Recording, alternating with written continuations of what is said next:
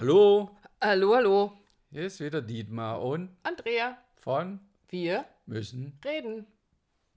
Ja, was ist jetzt mit deiner, jetzt hast du es umgedreht? Beziehungspodcast. Na, also geht doch. Ganz einfach.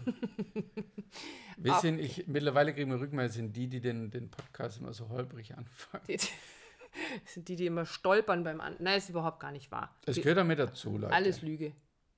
Alles Lüge. Wir haben halt einfach unseren eigenen Jingle. Irgendwann müssen wir Ich mal singen. Nein, wir singen, wir singen unseren, unser Intro nicht. Ihr wisst, dass wir es sind, alle, die uns zuhören und alle, die neu dazugekommen sind, herzlich willkommen. Wir haben beim letzten Mal darüber gesprochen, dass es unterschiedliche Wege ins absolute Chaos, ins schwarze Loch, in Ins einer Be- Aus. ins Aus führen können. Es spielen unterschiedliche Faktoren eine Rolle und heute wollen wir uns mit den Bindungsstilen ähm, beschäftigen. Ich muss mal ein bisschen andersrum anfangen. Also, es ist wissenschaftlich nachgewiesen, dass wir Menschen alle ein, ein Grundbedürfnis, ein Kernbedürfnis nach emotionaler Bindung haben. Wir haben ein Grundbedürfnis, wie wir, das ist ein Grundbedürfnis Wie wie, Essen. Wie, wie Essen, genau. Physische Nahrung ist auch ein Grundbedürfnis und psychische Nahrung, also mich psychisch, seelisch genährt zu fühlen, ist auch ein Grundbedürfnis. Wenn ich eins von beiden nicht bekomme, also wenn ich physisch keine Nahrung bekomme, verhungere ich einfach. Punkt. Oder ich kriege Mangelzustände, weil ich zu wenig schlechte Nahrung bekomme. Oder, oder, oder. Wenn ich keine psychische, emotionale Nahrung bekomme, verhungere ich emotional. Hört sich ziemlich krass an. Ich finde es, glaube ich, noch schlimmer als, äh, als, also, als körperlich. Es, es, fühlt sich Ich habe mich jetzt gerade überlegt, aber wahrscheinlich ist beides identisch. es ist, glaube ich, beides ganz furchtbar, es ist beides ganz gruselig so. Und um jetzt diese Nahrung zu bekommen, also die physische Nahrung, und in unserem Fall geht es ja um die emotionale Nahrung, haben wir im Laufe der Zeit gewisse ähm, Mechanismen und Strategien entwickelt, um, ja, um diese Nahrung zu bekommen. Habe ich das jetzt doppelt gesagt? Wir haben, um diese Nahrung, emotionale Nahrung zu be bekommen, Strategien entwickelt. Ich habe, glaube ich, fünfmal im Kreis geredet gerade. So. Das heißt, wir verhalten uns auf eine gewisse Art und Weise, um das zu bekommen, was wir brauchen, um uns gut zu fühlen, emotional stabil, ähm, gut aufgehoben, ähm, in einer psychischen Balance, seelischen Balance, so. Ja, daraus resultiert der, der beste oder der schönste, das ist vorher schon genannt, Bindungsstil ist quasi der sichere Bindungsstil. Genau, be bevor wir jetzt auf diese, wir haben jetzt mal drei rausgefummelt. Äh, es gibt ein paar mehr, es gibt auch Kombinationen aus denen, die wir da jetzt haben. Es gibt so, ja, die drei, die, die, drei, die Ja, uns am okay. meisten begegnen in unserer Arbeit, ähm, die haben wir jetzt mal rausgepickt. Alles andere wäre, glaube ich, verwirrend. Und ja, so wie wir es gerade schon gesagt haben, der schönste, in Anführungsstrichen, ist der sichere Bindungsstil. Was bedeutet denn, wenn jemand sicher gebunden ist? Ne, er kriegt die Nähe, die Zärtlichkeit, die Aufmerksamkeit, die Anerkennung von seinem Partner, seiner Partnerin, egal was ich tue, wie ich es tue. Ähm, ich bekomme eine Resonanz, ich fühle mich geborgen, ich fühle mich gehört, ich fühle mich gesehen. Genau. Und wenn ich dieses Bedürfnis nach emotionaler Nahrung habe, bin ich in der Lage, ganz klar und verletzlich auf den Menschen zuzugehen, von dem ich diese Nahrung brauche. Und ich äh, gehe da auch hin in der Erwartung, dass ich diese Nahrung bekomme. Und wenn ich diese Nahrung bekommen habe, kann ich wieder raus in die Welt gehen, meine Abenteuer erleben und ähm, meinen Spaß haben. Und wenn ich wieder das Gefühl habe, ich brauche wieder emotionale Nahrung, dann weiß ich, ich traue mich, ich gehe auf den anderen zu und bekomme das auch. Und Das heißt genau, also, und der Punkt ist, du bekommst es auch. Also du strandest ich nicht. gehe oder mal davon irgendwas. aus, dass ich es bekomme. Und ich kann genau. dadurch, weil ich, weil so, ich ja. die Erfahrung gemacht habe, dass ich das in den allermeisten Fällen bekomme, äh, kann ich auch das ganz gut selbst regulieren, wenn ich das mal nicht bekomme. Mhm. Also dann kann ich damit ganz gut umgehen. Ich fühle mich, des, habe deswegen dann nicht plötzlich Angst, oh mein Gott, oh mein Gott, ich verliere jetzt meinen Partner, sondern ich kriege das selber. Ich kann dann sehen, der andere ist vielleicht gestresst, der ist mit seinem Kopf woanders, da ist gerade was anderes viel wichtiger. Aber ich fühle mich so sicher, dass ich damit gut umgehen kann. Genau, also der sichere Bindungsstil. Genau. So. Bindungsstil Nummer zwei ist, glaube ich, der, den ich bei, dem, bei meinen Notizen als den aufgeschrieben habe, den ich als am, am vielleicht kältesten empfinde. Der vermeidende. Ja, der vermeidende Bindungsstil, so wie der Name schon sagt, ähm, dieser Mensch versucht tatsächlich wirkliche Bindung, wirkliche Verbindung zu vermeiden. Dabei sehnt er sich, der hat genau das Natürlich. gleiche Grundbedürfnis wie alle anderen auch. Also das heißt, er sehnt sich auch danach, aber er hat gelernt, ich krieg's nicht. Das kriege ich nicht. Also Überlebensstrategie. Er schubst dich weg, beziehungsweise du, du gibst was, du tust ihm was und er kann es aber nicht nehmen, er will es nicht nehmen, weil es für ihn im System so verankert ist, für ich mich eh nicht. Für ja, mich für mich gibt es nicht. Es gibt keine wahre Nähe, es gibt keine wahre Liebe, es gibt keine Zärtlichkeit, keine äh, Liebe, kein dies nicht, jenes nicht. Und wenn dir das, wenn dem das im Außen begegnet oder in der Beziehung, ist es fast unmöglich, das anzunehmen. Richtig, das ist eine, weil dieser Mensch hat gelernt, ohne emotionale Nahrung zu überleben. Der hat nämlich unter Umständen seinen Fokus auf andere Dinge gelegt, die ihm gute Gefühle machen. Also shopping-süchtig zu sein, sage ich jetzt mal als ganz plattes Beispiel. Ein, äh, jemand, der ganz, ganz viel äh, Wert auf gegenständlichen Reichtum legt. Schnelle Autos, dicke Autos. Teure Uhren, also so dieses, der braucht andere Dinge, er also oder Kompensation. sie. Es ist eine Kompensation, natürlich. Mhm. Also so dieser Spruch, glückliche Menschen shoppen nicht. In dem Fall ist es so, dieser Mensch hat ja nie gelernt, dass es tatsächlich Nähe gibt. Und hat dann, um sich irgendwie gut zu fühlen, um also zu emotional zu überleben, gelernt, dann suche ich mir das woanders. Und dann passiert in Beziehungen oftmals das, was du gerade beschrieben hast, weil dieser Mensch gelernt hat, dass es sowas wie emotionale Verbundenheit oder Sicherheit für ihn sowieso nicht gibt auch nicht gelernt, damit umzugehen. Erstens mal es nicht anzunehmen mhm. und zweitens aber auch nicht das zu geben, weil wie denn, woher denn auch? Also, das kann eine ganz schöne Krux sein, wenn ich mit so einem Menschen zusammenkomme mhm. und ich bin vielleicht ähm, ein, ein, sicher gebundener Mensch. Und ich bin der Vermeidende. Und du bist der Vermeidende. Mhm. Dann kann ich mich abstrampeln, so viel ich will, weil immer dann, wenn du, wenn ich merke, du hast eine Sehnsucht nach Verbindung und, und ich gebe die dir. Genau, und dann, dann ist für mich ich kann es eigentlich gar nicht nehmen oder ich nehme es vielleicht nur ein bisschen und dann, und dann schubse ich dich wieder weg. Jetzt ist aber genug oder äh, das kann eigentlich gar nicht sein. Genau. Und oder du willst doch irgendwas von mir.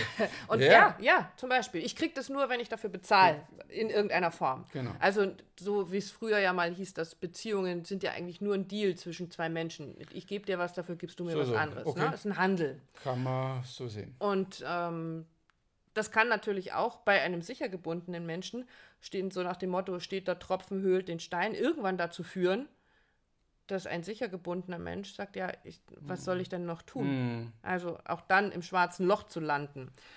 So, um das aber weiter auszuführen, wir haben ja noch einen dritten.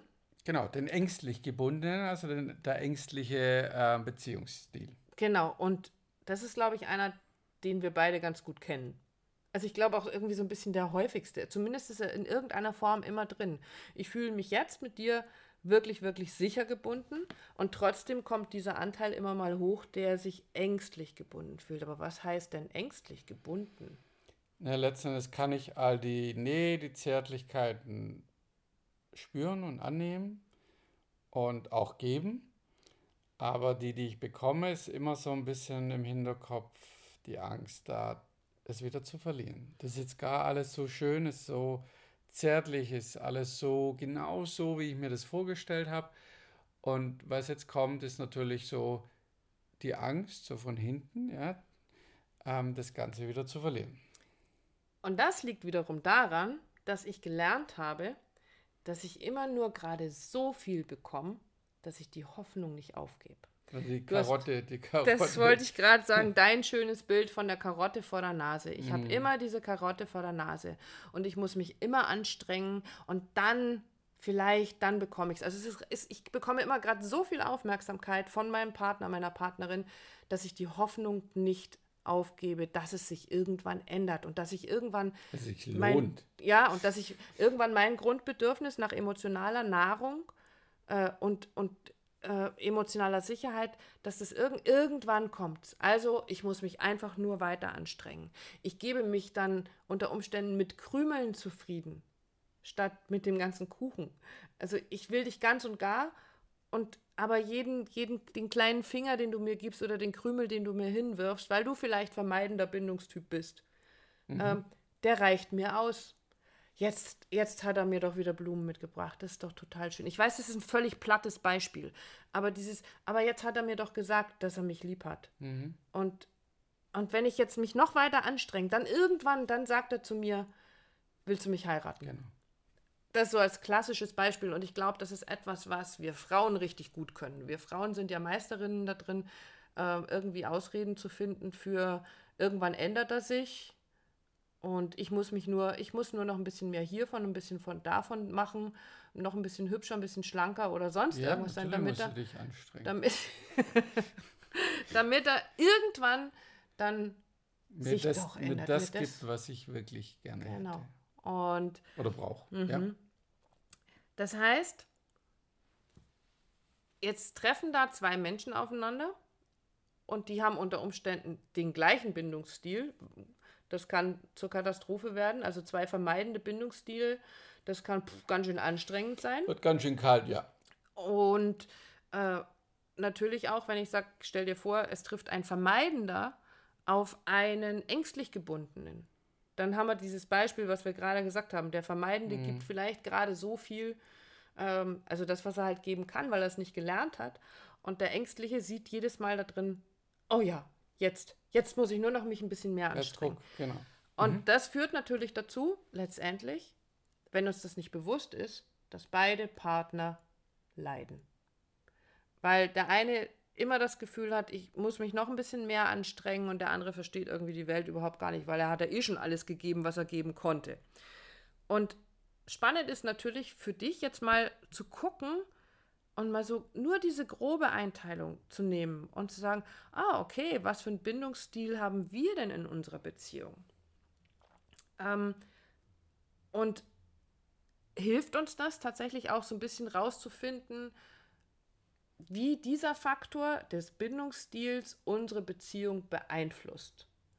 Oder vielleicht, um wieder zur Folge vom letzten Mal zurückzukommen, welche Zwiebelschicht haben wir damit draufgelegt? Oder wie haben diese Bindung, hat dieser Bindungsstil dazu geführt, dass wir heute an dem Punkt sind, an dem wir sind, dass wir nicht mehr über unsere Emotionen reden, weil ich als ängstlich gebundener irgendwann gelernt habe, naja, ich kann dir kann ja oft genug zu dir kommen, also du, aber du, du reagierst einfach nicht, du bist für mich emotional nicht erreichbar. Also was soll ich jetzt noch machen? Und dann lande ich unter Umständen eben auch irgendwann in diesem schwarzen Loch und sage, okay, ich habe mich jetzt so dolle angestrengt, Wird doch nichts. aber ich habe es wohl nicht verdient. Genau. Also das ist ja das, was ängstlich gebundene Menschen sich fragen. Ich habe es wohl nicht, ver- für mich gibt es das nicht. Also, tief durchatmen. Genau. Guck dir deinen eigenen Bindungsstil an. Auch der ist extrem interessant und wichtig. Also, wo findest du dich wieder in diesen äh, Bindungsstilen? Und ja, doch in der nächsten Folge ähm, ja. Ja. habe ich die, die, die, richtige, die, die richtige Abzweigung erwischt. die richtige Abzweigung erwischt, weil ähm, jetzt kann ich natürlich die Frage stellen, woher kommt denn dieser Bindungsstil? Also ist so ein Bindungsstil angeboren? Ähm, da gibt es so diese Diskussion in der, in der äh, Psychologie, heißt es, danke. Ähm, Nature or Nurture. Also ist es etwas, was wir einfach, äh, so sind wir geboren, so bin ich halt, oder ist es etwas, was ich im Laufe des Großwerdens gelernt habe? Und dieses Nervensystem, also das, das hat was mit dem, mit dem, äh, also diesen Bindungsstil, jetzt kriege ich gerade einen richtigen Knoten rein. Ähm, Nurture or Nature, habe ich es gelernt oder bin ich so geboren? Ist das eine. Und das nächste ist aber, dass das auch noch Einfluss auf unser Nervensystem hat. Also die Neurologie, unsere Verdrahtung im Gehirn und in unserem Körper, ähm, und die hat auch wieder einen Einfluss darauf, wie unsere Beziehung funktioniert.